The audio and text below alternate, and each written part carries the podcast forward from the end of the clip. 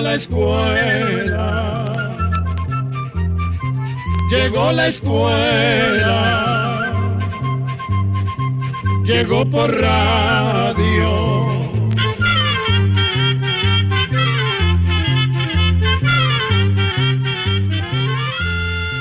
El Instituto Centroamericano de Extensión de la Cultura presenta su programa Oigamos la Respuesta. Compartiremos con ustedes las preguntas de nuestros oyentes y daremos las respuestas a sus inquietudes. Mándenos sus preguntas al apartado 2948-1000 San José, Costa Rica. También puede enviarnos sus preguntas al correo electrónico icq.org o encuéntrenos en Facebook como Oigamos la Respuesta. O llámenos por teléfono código de área 506, número 2225-5338 o 2225-5438. Bienvenidos a un programa más de Oigamos la Respuesta. Hoy vamos a conversar sobre el tabaco.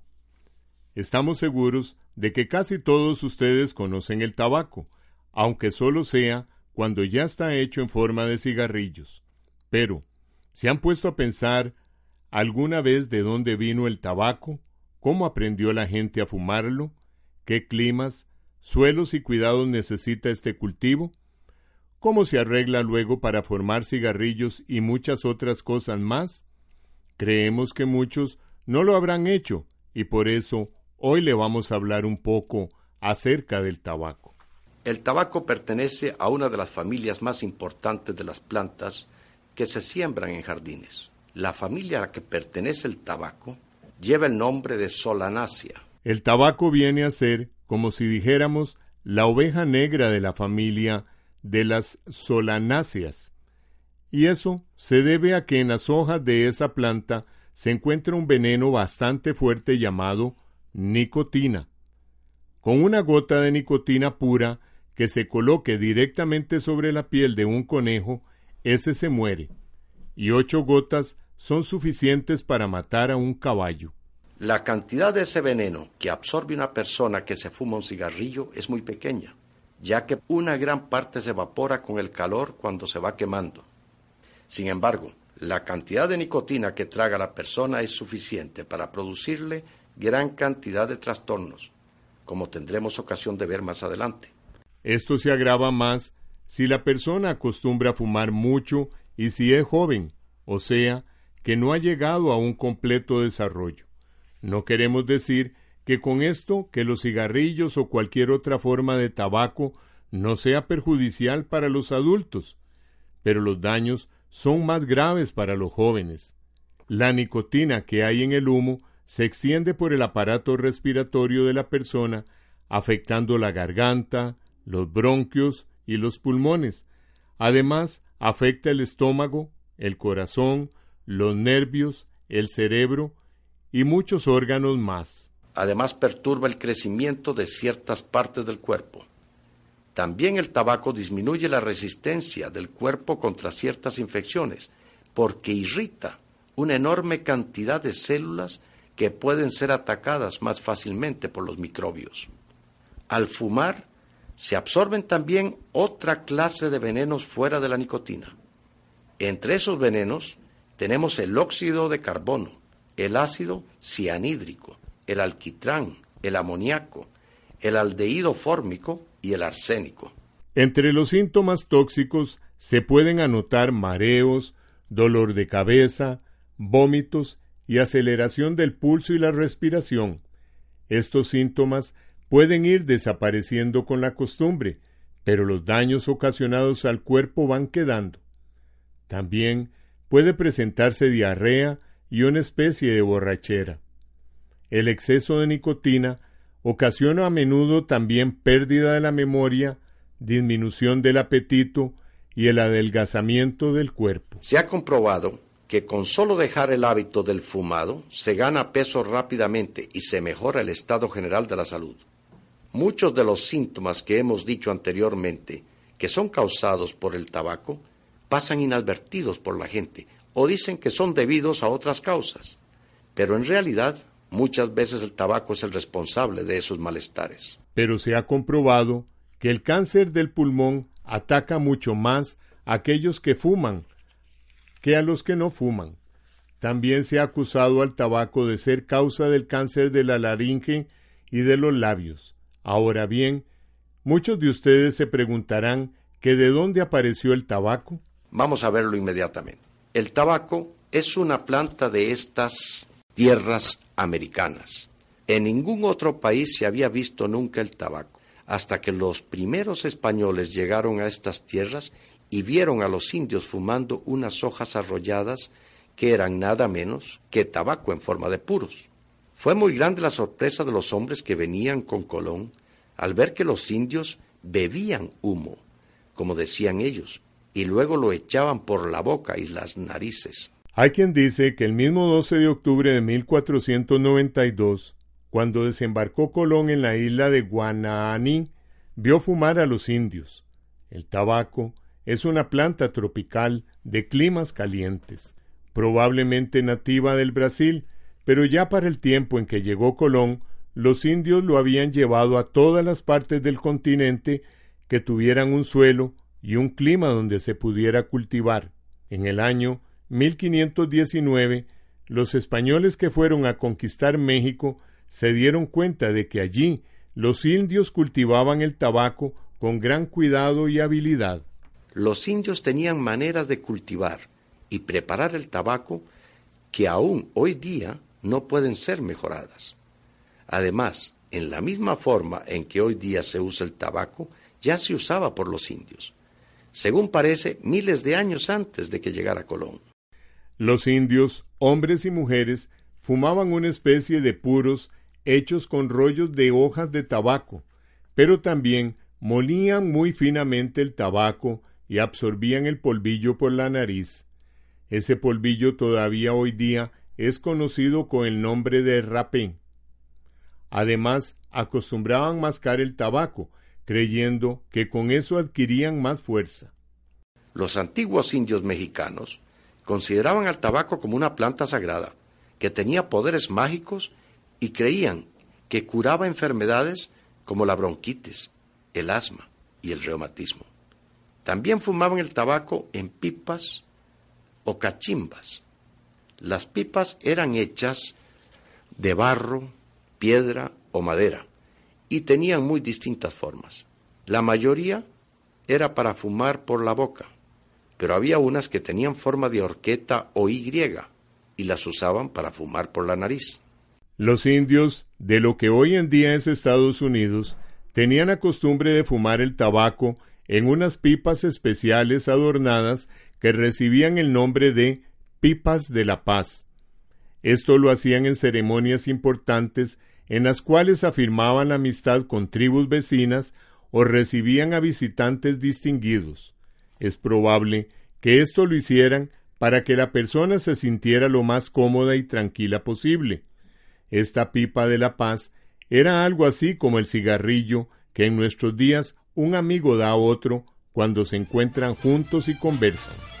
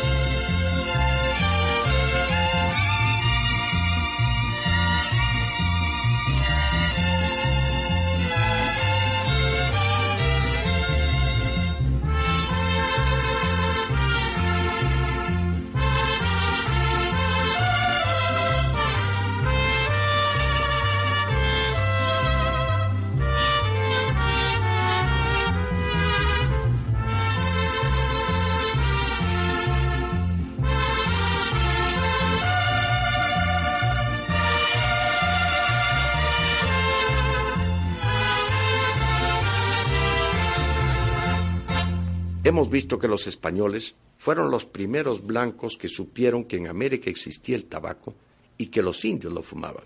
Fue un misionero español llamado Fray Romano Pané quien envió las primeras semillas de tabaco a Europa. Eso fue en el año 1518. El rey emperador de España mandó a sembrar esas semillas y de ellas nacieron las primeras plantas de tabaco en Europa. Años más tarde, un embajador francés envió desde Portugal a la reina de Francia otras semillas de tabaco. Ese señor se llamaba Juan Nicot, y en recuerdo a su apellido, la planta de tabaco se llama Tabacum nicotinae, y el veneno principal del tabaco se llama nicotina. Entre los primeros en fumar en Inglaterra estuvieron Rodolfo Lané y Walter Raleigh. Cuentan que una vez este último señor estaba muy tranquilo fumándose un puro en su casa cuando llegó uno de los sirvientes, y al verlo lleno de humo cogió una jarra de agua y se la vació en la cabeza. Luego, corriendo asustado, fue a pedir auxilio, porque su señor se estaba incendiando. Poco a poco los europeos se fueron acostumbrando a fumar, y al cabo de uno o dos siglos la mata de tabaco y la costumbre de fumar sus hojas se extendió por todo el mundo.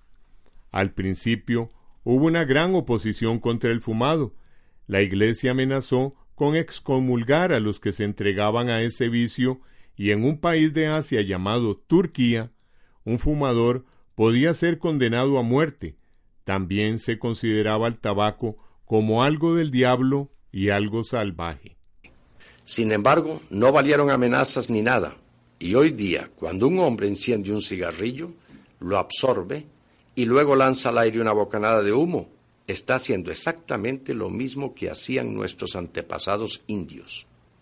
Algunos países americanos usaron hace un tiempo el tabaco como moneda, ya que en estas tierras se daban muy buenas cosechas y con él se podía comprar artículos muy necesarios que solo se producían en Europa. Hoy día, el tabaco se ha convertido en uno de los principales cultivos del mundo.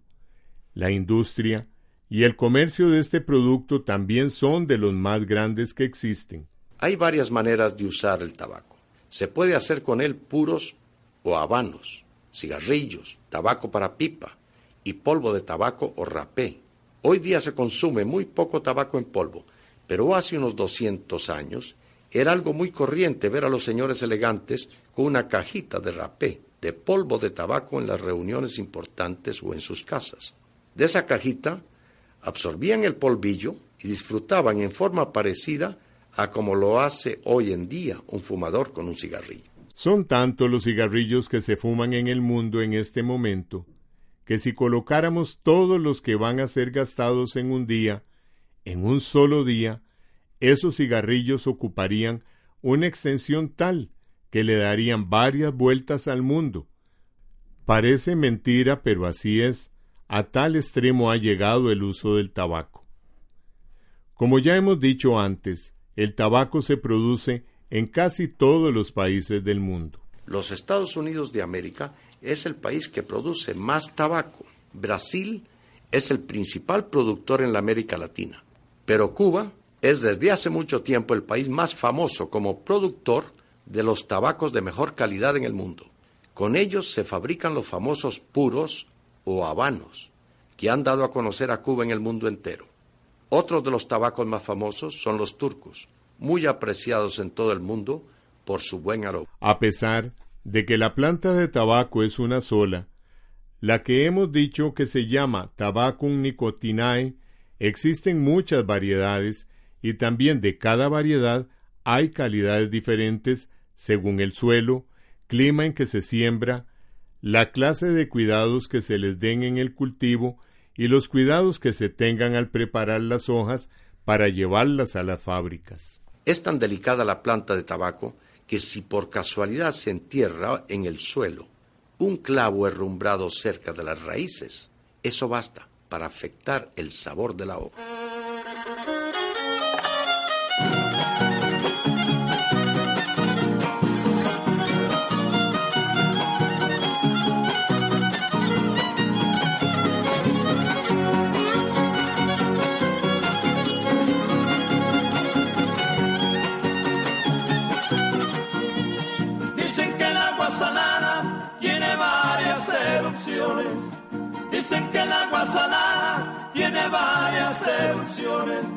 Cosa está comprobada. Ay, la, la, la, la cosa está comprobada que mantiene a tiburones, que mantiene a tiburones y a la sirena encantada.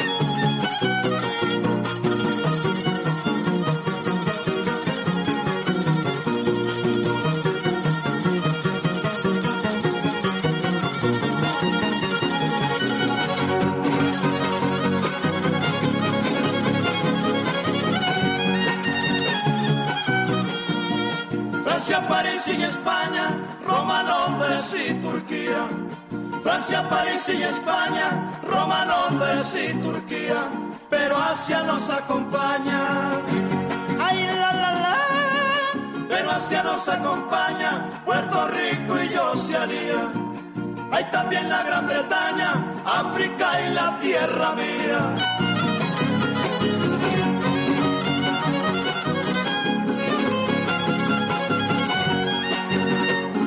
La planta o mata de tabaco nace de unas semillas negruzcas y pequeñísimas. Son tan pequeñas que en una onza puede haber de mil a mil semillas. Las semillas pueden pertenecer a muy distintas variedades, por lo que el agricultor tabacalero debe poner especial cuidado al escogerlas. Esto es algo de mucha importancia, porque hay variedades que producen mejores resultados en ciertos lugares y también porque muchas de ellas son resistentes a enfermedades como la malla negra, la malla húmeda, la malla seca, el mosaico y los nemátodos. Las semillas de tabaco deben sembrarse en un almacigal bien protegido. Al mes o mes y medio, cuando ya las plantitas tienen unas cuatro pulgadas de alto, se trasplantan en hileras a campo abierto. En una hectárea pueden caber unas 25 a 30 mil plantas de las altas y de hojas gruesas. Las matas de tabaco pueden llegar a tener una altura de dos metros, pero es más corriente que tengan un metro y sesenta centímetros. Las hojas verdes son siempre pegajosas. En la parte de arriba, la mata tiene una espiga larga de flores olorosas de color rojizo, rosado o blanco. El terreno sembrado de tabaco se cuida como si lo fuera de maíz o de algodón. Para lograr los mejores resultados de ese cultivo, es indispensable conseguir un desarrollo rápido, desde el trasplante hasta la maduración de la planta. Para eso es necesario una buena fertilización o abonamiento. Para el tabaco, que ha de ser secado al sol, se usan las fórmulas 8515 o 10-15-15, poniendo un quintal por cada mil matas, o sea, una libra para 10 matas. Para el que va a ser estufado, se usa la fórmula 3-18-20 o la 4-11-20. La primera bonada debe hacerse cuando el tabaco se siembra y la segunda 15 o 22 días después. Otra cosa de que debe cuidarse muy bien los tabacales es de los insectos y las babosas que los atacan, además de las enfermedades causadas por hongos y virus. Algunas de las mejores variedades de tabaco, especialmente las que se usan para hacer puros finos, se cultivan a la sombra, de árboles de copa ancha o de toldos hechos de tela fina de algodón. En esa forma se obtiene un tabaco suave y claro. Cuando el botón de la flor ha comenzado a desarrollarse, o un poco más tarde, las plantas son capadas o desmochadas. Quebrando la parte de arriba del tallo con la flor y algunas hojas, con el fin de que las que quedan se desarrollen mejor. Los agricultores del tabaco conocen bien cuando ha llegado el momento de recoger el tabaco, debido al color que van cogiendo las hojas. En ese momento, las plantas se cortan junto con las hojas. Esas hojas se recogen una a una si se van a usar para ser puros. El tabaco necesita ahora de grandes cuidados para que no se eche a perder la hoja. Las hojas se deben recoger entre las ocho y nueve de la mañana, cuando ya el sereno de la noche se haya secado. Las hojas que se van a secar o curar en estufa deben ser todas de un mismo tamaño y ojalá del mismo color. El calor de la estufa se regula con cuidado para que el tabaco vaya secando poco a poco. En esa forma dura unos cinco días el secado. También se puede secar en galerones bien ventilados. Así dura unas seis semanas para secar. Otra manera de secar el tabaco es colgándolo al sol. Una vez que las hojas están secas, se escogen y se apilan más o menos durante un mes para que fermenten. Después de fermentadas, se empacan y se pueden almacenar durante varios años para que envejezcan. Este envejecimiento es una de las cosas que dan el buen sabor y aroma a los tabacos finos. Después el tabaco pasa a las fábricas donde con maquinarias muy modernas hacen los cigarrillos, los puros o el tabaco para pipa y se empaquetan para la venta. Casi en todos los países la fabricación y venta de los cigarrillos o puros es hecha por compañías muy grandes que pagan impuestos al gobierno. Casi siempre ese impuesto se paga por medio de una estampilla, por un sello que llevan los paquetes. Y en esta forma, estimados amigos, termina nuestra charla del día de hoy. Muchas gracias por la atención prestada. Control de conferencia 125. Y así llegamos al final del programa del día de hoy. Los esperamos mañana en este su programa Oigamos la Respuesta. Mándenos sus preguntas al apartado 2948-1000 San José, Costa Rica. También puede enviarnos sus preguntas al correo electrónico isq.org o encuéntrenos en Facebook como Oigamos la Respuesta. O llámenos por teléfono, código de área 506, número 2225-5338 o 2225-5438. Recuerde que comprender lo comprensible es un derecho humano.